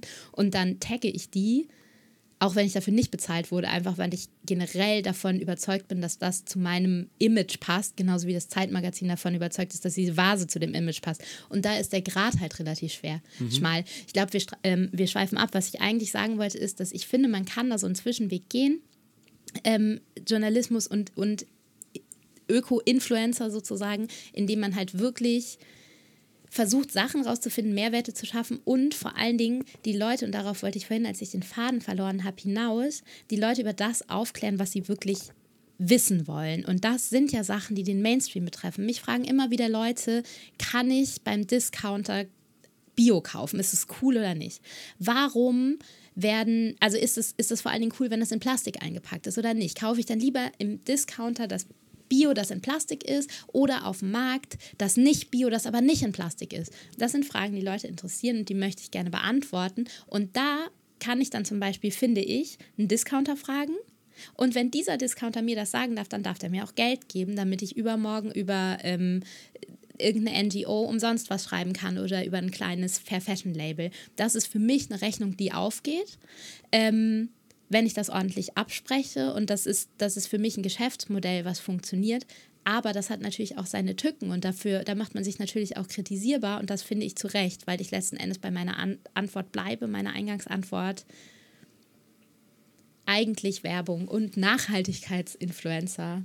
Schwierige Kombination. Okay, aber das klingt schon mal ein bisschen besser, als wenn du sagst kompletter Widerspruch. Also schwierige Kombination. Wäre es eine Entweder-Oder-Frage, würde ich Widerspruch sagen. Deshalb Okay, habe ich das so hart gesagt. Mhm. Ja, jetzt hast du gerade erzählt, du möchtest den Leuten auch wirklich die Fragen beantworten oder ne, die, die Antworten geben, die sie, die sie wissen wollen. Ja. Wer erzählt den Leuten denn das, was sie nicht wissen wollen? Müssen das nicht eigentlich auch Öko-Influencer, müssen das nicht eigentlich gerade Öko-Influencer quasi den Leuten erzählen, was sie eigentlich nicht Ja, wissen aber wollen? das meine ich. Ich meine genau das, was du sagst. Natürlich auch das, was sie nicht wissen wollen. Und das, das ist ja mein Hauptjob letzten Endes. Aber Okay. dafür muss ich das ja rausfinden und halt auch erklären können. Und ich weiß das ja selber nicht. Ja. Und ähm, über Kooperation mit Leuten ergeben sich auch gerade mit, mit, ähm, mit konventionellen Anbietern von irgendwas, ergeben sich immer mal wieder Möglichkeiten, hinter eine Kulisse zu blicken, die, hinter die noch nicht geblickt wurde.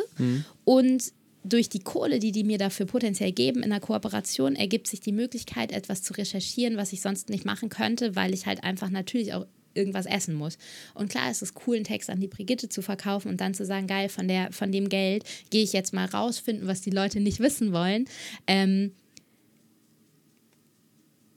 aber dann habe ich ja den Text nicht auf meinem eigenen Blog sozusagen. Also die Mischkalkulation, ich, ich werde bezahlt, um dann mehr ähm, Investigativgeschichten machen zu können. Oder ich lasse mich von Brands bezahlen, um dann mehr, mehr äh, in die Tiefe recherchieren zu können. Unbezahlt ist halt die einzige, die für uns funktioniert. Wo, also ihr macht Kooperation und ihr überlegt euch ja trotzdem ziemlich genau, mit wem ihr Kooperation macht. Ja. Und äh, man kann auf eurer Seite sehen, dass ihr beispielsweise mit ähm, Veleda nur Kooperation hattet. Eine Ähm, Langzeitkooperation Kooperation haben wir mit denen sogar. Sogar Die eine Langzeitkooperation. Ja. Nee, Ähm, wirklich, weil wir die, das, das ist ein Unterschied. Wir kommen noch drauf. Okay, wir kommen Ja. gleich drauf.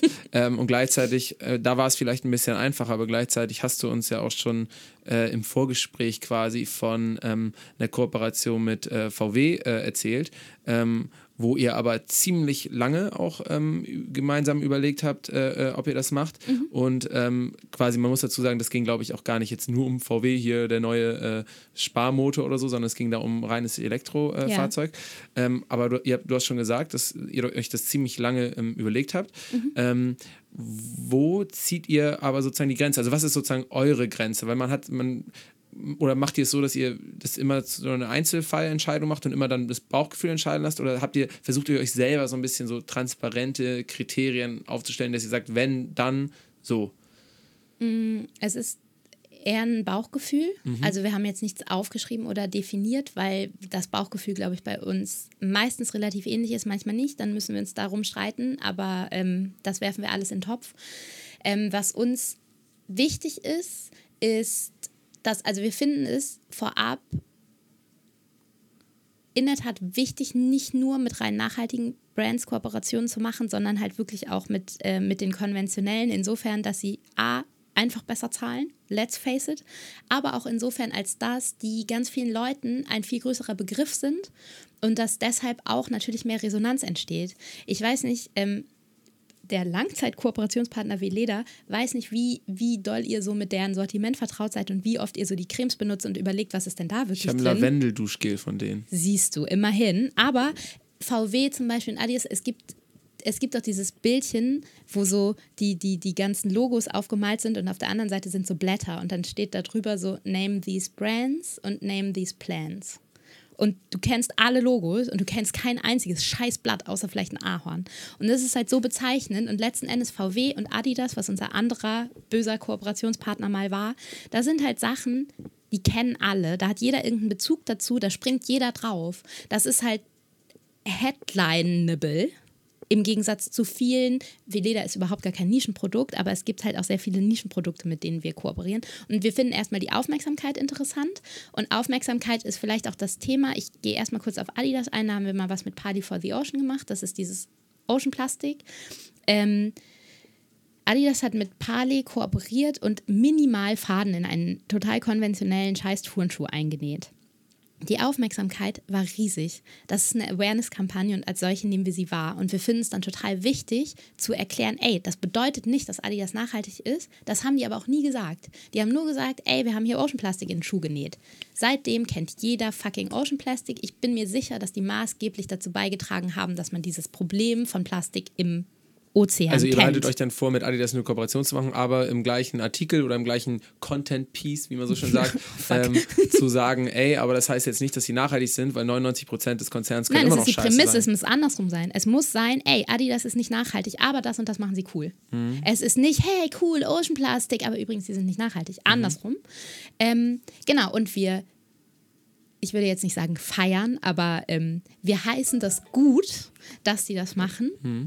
Ähm, ist unsere Zeit etwa um, weil ich immer so lange rede? Nee, keine Sorge. Wir heißen das äh, gut, dass die das machen, weil sie damit eine große Awareness für ein ganz anderes Thema, nämlich Ocean Plastic, schaffen, sozusagen. Und ähm, mit HM zum Beispiel würden wir nicht kooperieren, weil die etwas anderes machen, nämlich die sagen, sie seien nachhaltig oder tun so, als seien sie nachhaltig, tun so, als würden sie viel mehr recyceln, als sie wirklich tun, ähm, spielen sich auf als die großen nachhaltig Interessierten. Sie machen viele Sachen schon besser, muss man dazu sagen. Sie geben sich auch wirklich Mühe. Aber die sind far, far, far away davon, nachhaltig zu sein. Und Adidas hat das nie gemacht. So, und deshalb ist die Grenze, Adidas machen wir, H&M machen wir nicht. Bei VW ist natürlich, die sind der Arschlochkonzern, die waren intransparent. Das sind alles Sachen, die für uns überhaupt nicht klar gehen. Transparenz, unsere oberste Prämisse, bla bla. Aber die sind halt die, die das konsequenteste Elektroauto gebaut haben. Sie haben das konsequenteste Elektroauto gebaut. Wir sind für Fahrrad, für Öffis, für ganz lange nichts und dann meinetwegen Autofahren. Der Deutsche fährt aber Auto. Die Leute fahren Auto. Und wenn die Auto fahren und wenn die sich Autos kaufen, sind wir dafür, dass sie sich mit einem Elektroauto auseinandersetzen. Und deshalb haben wir uns in allerletzter Instanz dazu entschieden, für VW zu sagen, dass wir dieses Elektroauto gut finden. Und das ist besser als, das, als der Tesla. Den Tesla hätten wir schon auch gemacht. Also, weil du gerade meintest, die Nein, bauen das Beste. Deutschland. Achso, Deutschland, okay. Deutschland. Ähm, genau, weil da gibt es ja durchaus auch andere große Autobrands, auch Leute, also auch welche, die, die Sachen machen und Bemühungen in die Richtung. Wir finden das am konsequentesten. Ähm, und zum Thema Langzeitkooperation, das ist vielleicht auch noch ein Unterschied. Brands wie Veleda oder Armed Angels fühlen wir uns verbunden, mit denen machen wir über Jahre Sachen und gehen Verbindungen ein und versuchen gemeinsam irgendwie eine Verbraucheraufklärung zu machen. Das ist jetzt nicht unbedingt was, wo wir sagen würden, hey, Adidas und VW, lass mal für immer zusammenarbeiten. So, das machen wir einmal für den Moment, weil wir überzeugt sind. Gleichzeitig bauen wir uns aber natürlich auch eine Beziehung auf, von der wir hoffen, dass unsere Leser irgendwann profitieren können. Das heißt, wir lernen Leute kennen, die wir fragen können. Wir finden möglicherweise die Sachen raus, die du gerade angesprochen hast, die die Leute nicht hören wollen. Wir finden vielleicht mal einen Ansprechpartner, der, der auch wirklich eine Antwort hat in riesen Konzernen. Wir finden halt einen Zugang, den wir ohne die Kooperation niemals hätten, Mhm. wenn wir da anrufen würden und sagen würden, ey, wir sind Viertel voll, kennst vielleicht meinen Namen, Anna Schung, ich war neulich bei Geil Montag, sag mir mal, warum du so scheiße bist. It will never happen. Finde ich aber ganz interessant, weil ähm, diese Frage, die man sich selber dann oder die ihr euch beantworten müsst, machen wir jetzt mit Adidas eine Kooperation, machen wir mit Veleda eine, machen wir mit äh, äh, VW beispielsweise eine. Ähm, das sind ja Fragen, wo ihr auch selber ähm, notgedrungen immer mit Intransparenz zu tun habt. Das heißt, Ja. auch bei Adidas kannst du, bin ich mir ziemlich sicher, äh, mit Verlaub, nicht entscheiden, ob die das jetzt sozusagen wirklich machen aus einem Greenwashing-Aspekt, ähm, ob sie das machen, weil sie wirklich daran interessiert sind oder auch nicht. Das wirst du ja nie sozusagen zu Aber 100 das ist mir in dem Moment, sorry, dass ich dich äh, unterbreche, es ist mir in dem Moment total scheißegal, weil Ja. sie lenken die öffentliche Aufmerksamkeit auf Ocean Plastik. Und das haben sie getan. Und äh, Genau, du, aber ich glaube denen ja, ja, nicht. find ich glaube, das ist Greenwashing. find ich auch okay, Let's face find ich it, auch ich glaube okay. das. Aber die Aufmerksamkeit ist das, was mich in dem Wobei, Moment interessiert. genau, wobei man dann sozusagen den Effekt nicht mit einberechnen kann oder nie weiß, wie groß der Effekt ist, dass Adidas dadurch sozusagen nochmal irgendwie eine 0,1-prozentige äh, Markensichtbarkeit mehr bekommt Ja. und sie dadurch, dass sie ein nachhaltiges Produkt haben und als nachhaltiger empfunden werden, sozusagen auch diese 99 anderen äh, Prozent ihrer Artikel einfach noch höher verkaufen. Das sind ja dann letztendlich Sachen, die man aber trotzdem nicht weiß. Und worauf ich hinaus wollte, ist, dass du sozusagen ja in solchen Fällen ähm, dann auch schnell zu einer Frage von einem Menschenbild kommst und auch von einem Bild, was du von Organisationen hast. Ja. hast ja? Und da würde ich jetzt mal sagen, trotz deiner relativ ähm, stringenten Antwort, was sozusagen Ökoblogger angeht, dass ihr ja auf jeden Fall, trotz sozusagen mancher Abende auch, wo ihr hoffnungslos in den Nachthimmel äh, in Brandenburg schaut, ähm, dass ihr aber trotzdem glaubt, dass es große Organisationen gibt, wo Leute halt was bewegen wollen und dass es auch möglich ist, dass Leute in vielleicht auch größeren Organisationen etwas zum Thema Nachhaltigkeit positiv beitragen. Also es ist ja jetzt nicht so ein reines Schwarz-Weiß-Denken, sondern ihr seid ja trotzdem irgendwie hoffnungsvoll und, und glaubt, man muss die mit ihren Dialog nehmen. Äh, die VW und Adidas jetzt, muss man mit in Dialog nehmen. Äh, äh, Lass uns vielleicht mal wegkommen sozusagen Ja, von diesen Einzelfallurteilen, genau, aber sozusagen generell, ja? Ihr glaubt, dass es trotzdem auch größere Firmen gibt, wo man sagt, hey, das macht Sinn, dass man die in den Dialog holt, weil eventuell können Mhm. die wirklich ein bisschen was verändern. Bin ich, bin ich mir nicht sicher. Also ich, ich glaube, es macht Sinn, die in Dialog zu holen, um Dinge zu verstehen, um Vorgänge zu verstehen, einfach als Konsument oder Konsumentin, sage ich jetzt mal, oder als Mensch. Ähm, sicherlich haben die Macht, Dinge zu verändern. Gleichzeitig sind es oft wachstumsbasierte, teilweise sogar Aktienunternehmen. Insofern ist, ist der Grad der Veränderbarkeit möglicherweise nicht so hoch. Was, was wir glauben, ist halt, dass es einen gesellschaftlichen Wandel geben kann und ähm, muss. Und bevor ich glaube, also so ganz generell gefragt, bevor ich glaube, dass eine große mit Organisation meinst du Unternehmen, also ein, ein, ein wachstumsorientiertes Unternehmen, ist, bin ich jetzt mir nicht sicher, ob das den Unterschied von alleine macht. Da braucht es auf jeden Fall mehr dazu, äh, vor allem eine Politik, würde ich sagen. Ähm, ja, wir müssen eh bald langsam zum Abschluss kommen, aber ähm, zum Schluss haben wir immer noch ein paar äh, knackige Fragen auf der Metaebene quasi und wir haben jetzt die ganze Zeit darüber gesprochen. ja, so schlimm ist es auch nicht, Anna. Keine Sorge. Äh, wir haben die ganze Zeit darüber gesprochen, über, über Medien, über Meinungsbildung, äh, wie die Leute eben zu, ihr, zu ihrer Meinung kommen, wie sie Medien konsumieren. Am Ende, äh, und das hast du eben jetzt auch schon angesprochen, ähm, wird es aber primär auf die Politik ankommen ob bestimmte Veränderungen angestoßen werden oder nicht. Und was ich mich dabei immer frage, ist, ähm, ganz, wir können noch so viele äh, gute News oder Sachen jetzt lesen, wie man es anders machen kann. Am Ende wird es einfach auch viel um Verzicht gehen und auch viel um, ähm, ähm, Verteilungskämpfe, glaube ich, zwischen verschiedenen Ja. gesellschaftlichen Gruppen. Und Ja. ähm, ich habe da immer so meine Zweifel, ob das halt auf demokratischem Wege funktioniert oder ob die Demokratie an der Stelle Ja. äh, schnell genug äh, ist oder ob uns dann die Zeit davon läuft. Bitte frag mich nicht nach der Lösung. Ich wünschte, Nee, das ich hätte nicht, aber, sie. aber ich würde gerne nochmal oder deine Einschätzung ähm, ähm, hören, ähm, ja, wie, wie du das siehst, äh, ob, ob, ob, ob es am Ende vielleicht auf den Konflikt hinauslaufen wird, äh, Demokratie oder Nachhaltigkeit. Also ob wir irgendwann halt einen Kompromiss eingehen müssen, um überhaupt voranzukommen. Ja, ja, ich habe die Frage ver äh, durchaus verstanden. Das ist ähm, aber wirklich eine, die ich mir krass stelle, die Markus und ich uns sehr oft stellen, die wir viel an, also die, über die wir viel sprechen. Und ich finde diese Frage nach der Demokratie, finde ich eine wahnsinnig herausfordernde, weil ich oft das Gefühl habe, sie könnte kurz vorm Ende stehen. Ich weiß aber nicht, was die Alternative ist. Und ich traue mir nicht zu, da was aufzuzeigen und schon mal gar nicht das zu bewerten. Und du hast jetzt gerade gefragt, Demokratie oder Nachhaltigkeit, ne? Also, da, also dass Nachhaltigkeit die Demokratie ablöst. Naja, beziehungsweise um, um bestimmte Veränderungen ähm, zu vollbringen. Also als Beispiel jetzt, äh, äh, die Chinesen ähm, sagen jetzt einfach, okay, ähm, wir führen jetzt einfach eine Quote für Elektroautos ein, die steigt Jahr für Jahr um äh, drei oder vier Prozent. Und äh, das Ziel ist, dass wir 2030 keine Verbrennungsmotoren mehr zulassen, beziehungsweise dass wir die Au Anzahl an Autos generell deckeln und auch zurückführen, äh, dass also quasi jeder in der Konsequenz, nicht mehr jeder in China ein Anrecht auf ein eigenes Auto hat. Ja. So, und ähm, da würde man, glaube ich, in Deutschland sehr schnell zur Diskussion kommen, dass es eine, eine Einschränkung der Freiheit Ach so, und ja. auch und es davon mal abgesehen, dass niemand, ähm, der so eine Forderung politisch stellen würde, gewählt werden würde wahrscheinlich.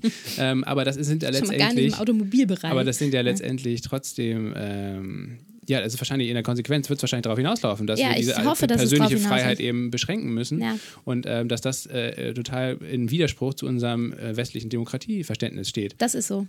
Das ist auf jeden Fall so, aber wenn, also so wie du es gerade gesagt hast, ist es natürlich weltrettungsfördernd, aber es wird sicherlich auch nicht ohne Revolutionen ablaufen. Also es wird auf jeden Fall heiß hergehen. Aber ich habe, ich weiß nicht mehr, was, was ich jetzt letzten Endes einschätzen sollte.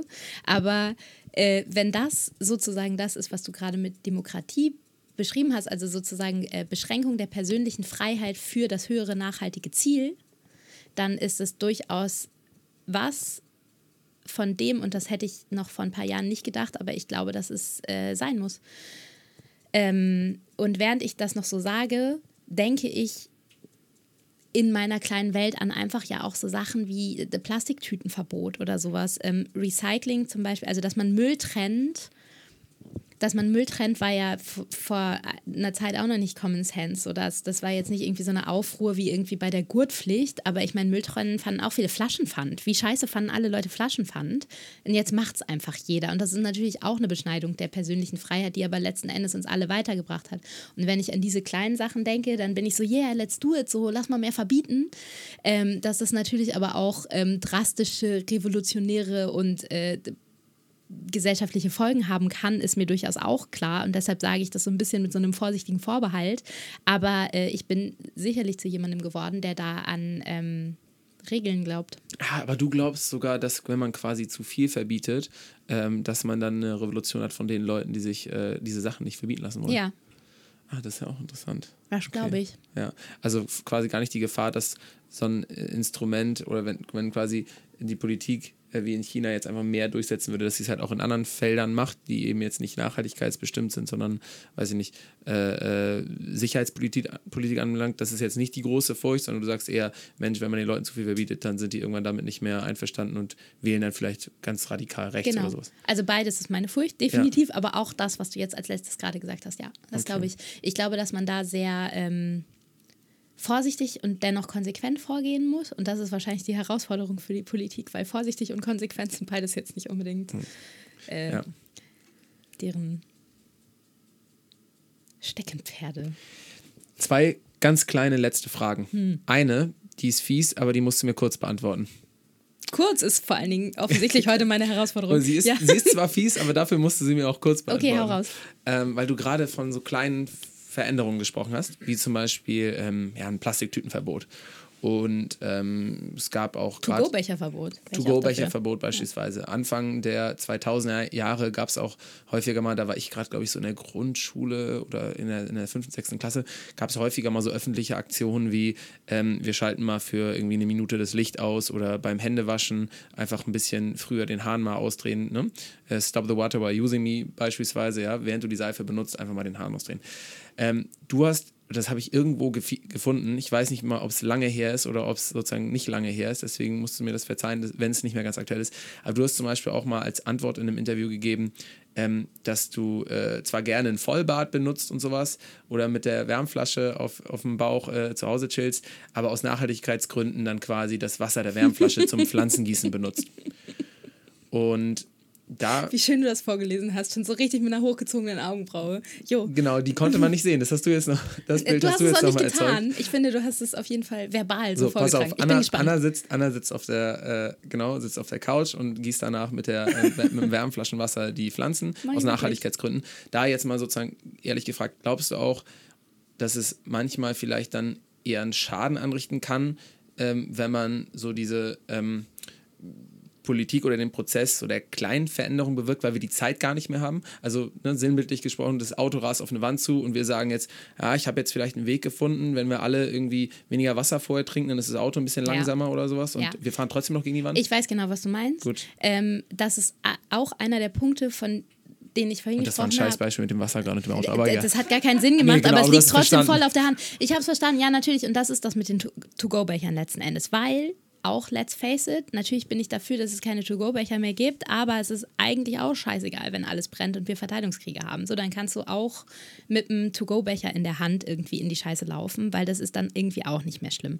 So, ähm, da, das ist definitiv so. Und das ist auch einer der Punkte, warum wir, wie ich eingangs gesagt habe, aktuell an so einem Punkt stehen, wo wir uns überlegen, wo wir jetzt als nächstes mit unserem Magazin hinwollen oder mit unserer Ausrichtung auch, weil eigentlich ist Klimakrise aka Ressourcenschutz oder überhaupt Klimaschutz das einzige Thema. Also, dass ich überhaupt irgendwie über Fair Fashion nachdenke, über To-Go-Becher und so ist das Wasserglas, das keinen Sinn macht, aber es ist das Wasserglas, denn das Auto rast gegen die Wand, auf jeden Fall.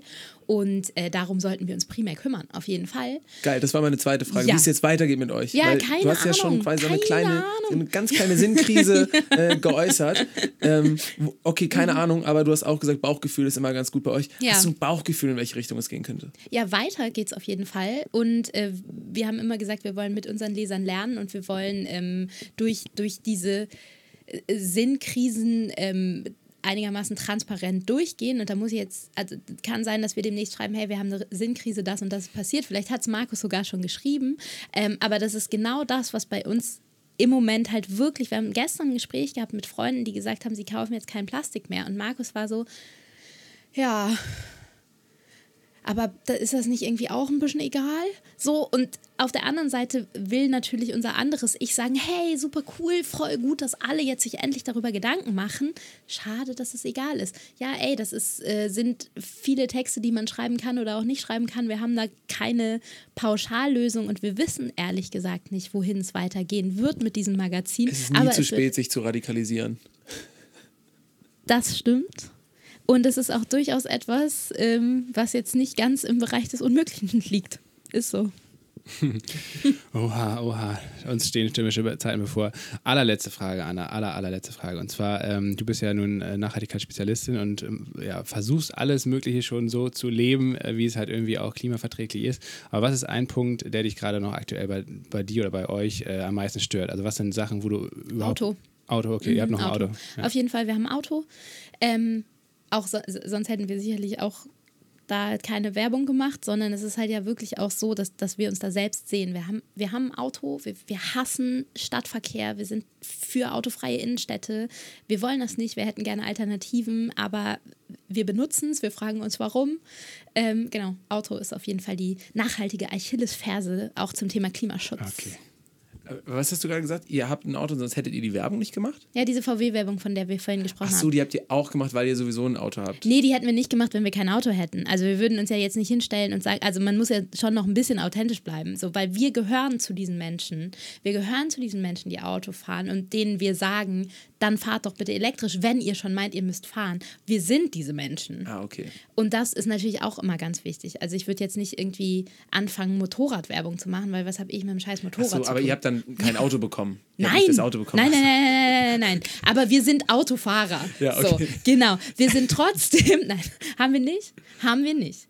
Ähm, und das ist, glaube ich, übrigens auch noch was, dass, glaube ich, so eine Außenwelt, mh, gerade im nachhaltigen Bereich, auch denkt, dass man viel, viel, viel, viel mehr Kohle bekommt, als man eigentlich bekommt. Also Ja. nur mal so vom Ding her. Ist jetzt Ja, nicht so, ja, dass wir ich auch, irgendwie. Schlösser bauen davon. Ähm, ja, ne? Waren wir nicht auch irgendwie zu Ende? Ja, wir waren Das ist zu jetzt der. Dank. Ich wollte noch irgendwas sagen, das fällt mir gleich auf dem Fahrrad ein. Ach so, Fahrrad. Ja, ja, wir waren ja eigentlich, Lasse, du hast ja gerade gefragt, wo es vielleicht noch kleine Punkte gibt, wo man noch nicht, wo, oder wo ihr noch kleine Nachhaltigkeitsmarker habt. Da hast du jetzt gerade gesehen, das ist ein Auto, aber sonst, Ja, ja. wenn ihr gar nicht Auto fahren würdet, hättet ihr sowas auch nicht gemacht. Ähm, genau. Ich fand's cool bis jetzt. Genau, Anna, vielen, vielen Dank, dass du da warst. Und äh, heute bist du auch mit dem Fahrrad gekommen. Das kann man hier auch nochmal äh, ganz groß an die Glocke hängen. Also von daher, für den Podcast bist du auf jeden Fall komplett klimaneutral. Vielen Dank, Jungs. Und eine schöne Restwoche dir. Euch auch.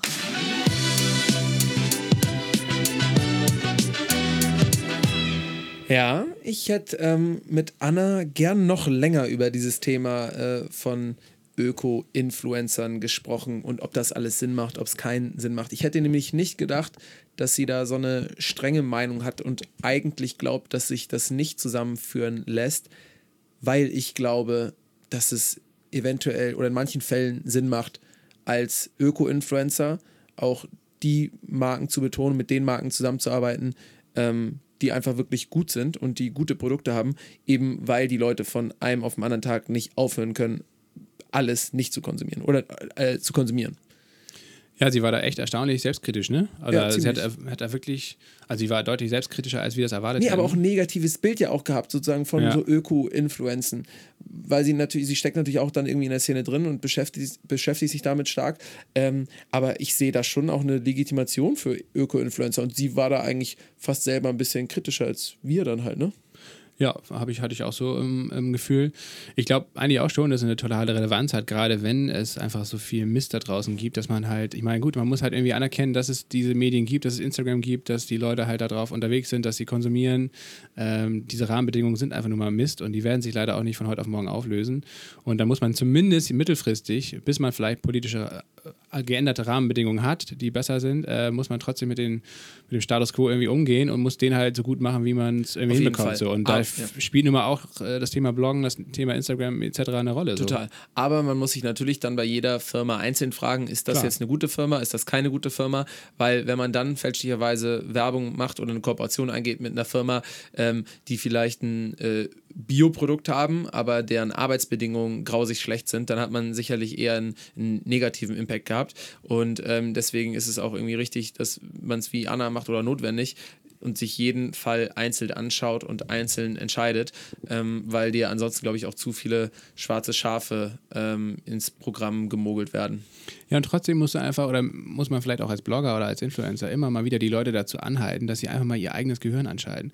Weil das stört mich eigentlich am meisten heutzutage, auch in unserer Generation, dass die Leute einfach meinen, glaube ich oft, oder zumindest ist es mein Gefühl, ähm, man kann alles irgendwie konsumieren, auch in Häppchen, also auch Informationen konsumieren und dann äh, und das ähm, äh, und das ist dann letztendlich, man muss nicht mehr selbst nachdenken oder was weiß ich, sondern ich glaube, äh, man, die Leute müssen einfach auch mal wieder irgendwie ähm, ja, sie, die müssen einfach mündig sein. So, also die müssen echt einfach checken und sich informieren und, und dann einfach eine fundierte Entscheidung treffen. Und da Das kann ist es dann aber- eben nicht ja. nur sein, dass man einen einzigen Blog liest oder so, auch wenn es ein guter Blog ist. Aber viele sagen ja, dass gerade das, das ähm, oder ein Gegenargument für Vorbilder ist, weil du eben ein selbiger, selber ein mündiger Mensch sein sollst und deswegen eigentlich dein Handeln nicht an nur einer Person Ja, ausrichten genau. sollst.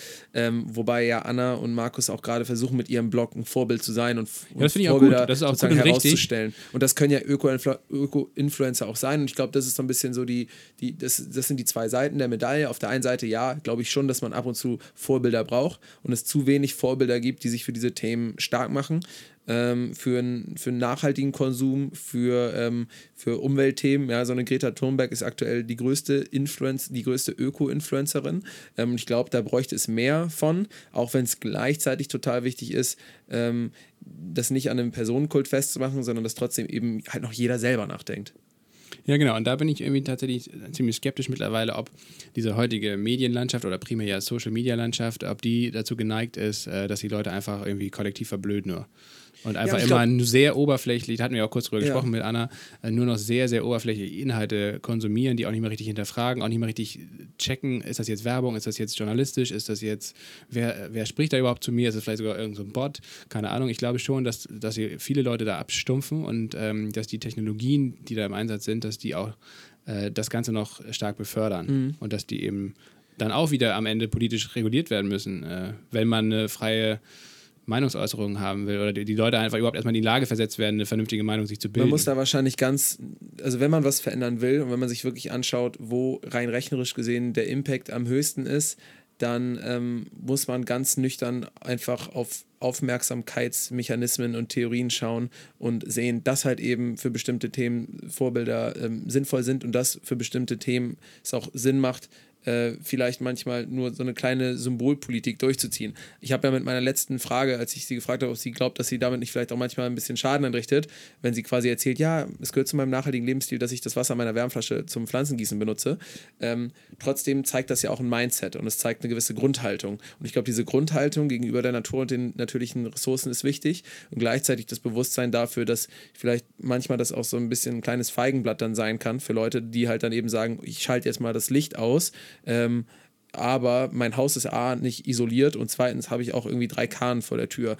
Und das ist ziemlich, ziemlich schwierig. Und was ich mit Aufmerksamkeitstheorie meinte, ist, dass ein Thema in Amerika zum Beispiel, da kam es ja zum Beispiel hoch, dass irgendwie Schildkröten mit ähm, oder an, an Plastikstrohhalmen ersticken können. Ja, das findet wahrscheinlich nicht super häufig statt, weil es allein nicht sehr viele Schildkröten im amerikanischen Raum geht, gibt und der, der Zufall dann auch erstmal so weit kommen muss, dass eine Schildkröte dann an diesem Plastikstrohhalm äh, steckt. Und jetzt sozusagen soll, soll sich niemand aufregen, soll sich niemand aufregen, ja. dass ich jetzt gesagt habe, das findet selten statt. Das mag, das findet, also auch einmal ist zu viel, ja. Aber sozusagen, du brauchst ein Bild für Menschen und die brauchen ein Bild, mit dem, mit dem sie sich entweder identifizieren können oder was sie persönlich emotional affektiert. Und dafür ist halt ganz stark gewesen in Amerika, dass halt auf einmal das Verbot von Plastikstrohhalmen ja, in dem Land, wo alle Verbote hassen, äh, durchgesetzt werden kann oder eine Chance hat. So, und ich glaube, ähm, da ist natürlich auch Amerika besonders stark drin, dass sie diese Bilder brauchen und auch produzieren können. Aber genauso brauchen wir das auch in Deutschland. Und genauso brauchen wir diese Personen und auch diese einzelnen Bilder, wo man vielleicht gar nicht sagen kann, das ist jetzt die Allgemeinlösung, aber wir brauchen sowas und wir brauchen Erzählungen quasi, um das ganze Thema nach vorne zu bringen. Und dafür sind, glaube ich, auch Öko-Influencer wichtig.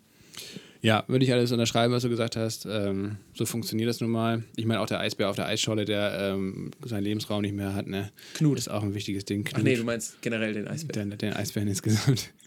ähm, Ganz kurze Story dazu. Ich war im Miniaturland Hamburg. Das ist ja das größte, das größte äh, Eisenbahn-Miniaturland äh, der da Welt. Da gibt es auch Eisbären.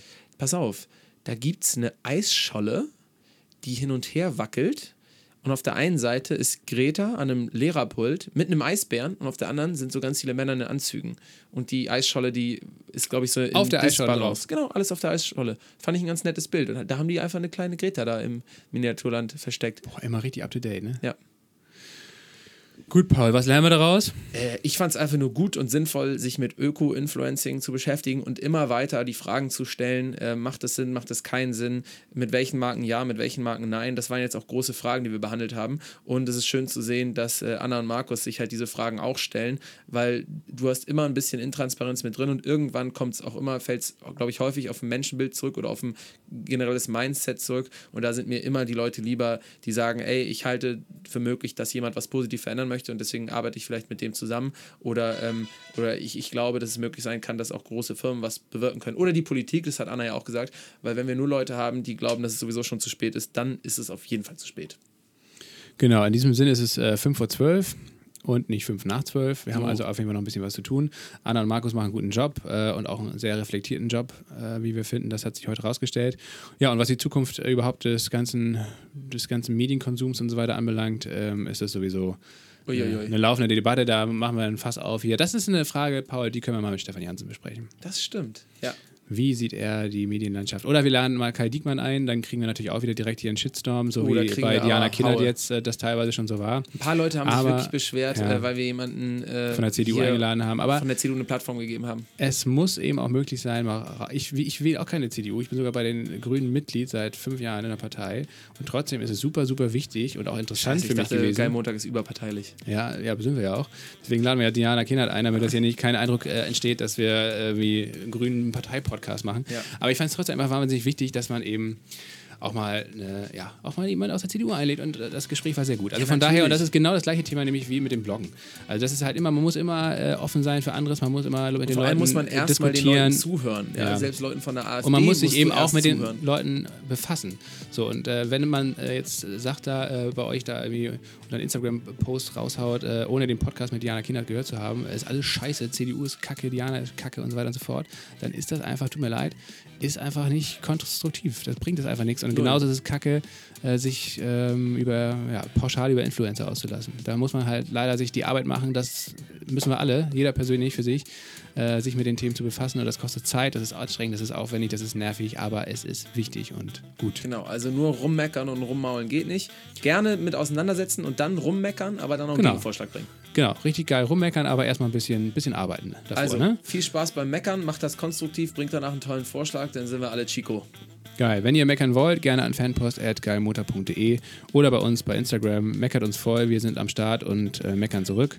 Und ähm, wenn ihr positives Feedback habt, nehmen wir Oder wenn jemand mal wirklich eine dedizierte, de- dedizierte Argumentationskette hat, warum wir nie wieder einen Menschen einladen sollten, der sich politisch auch in einer Partei engagiert, weil er davon überzeugt ist, dass das ein Medium ist, mit dem man viel bewirken kann.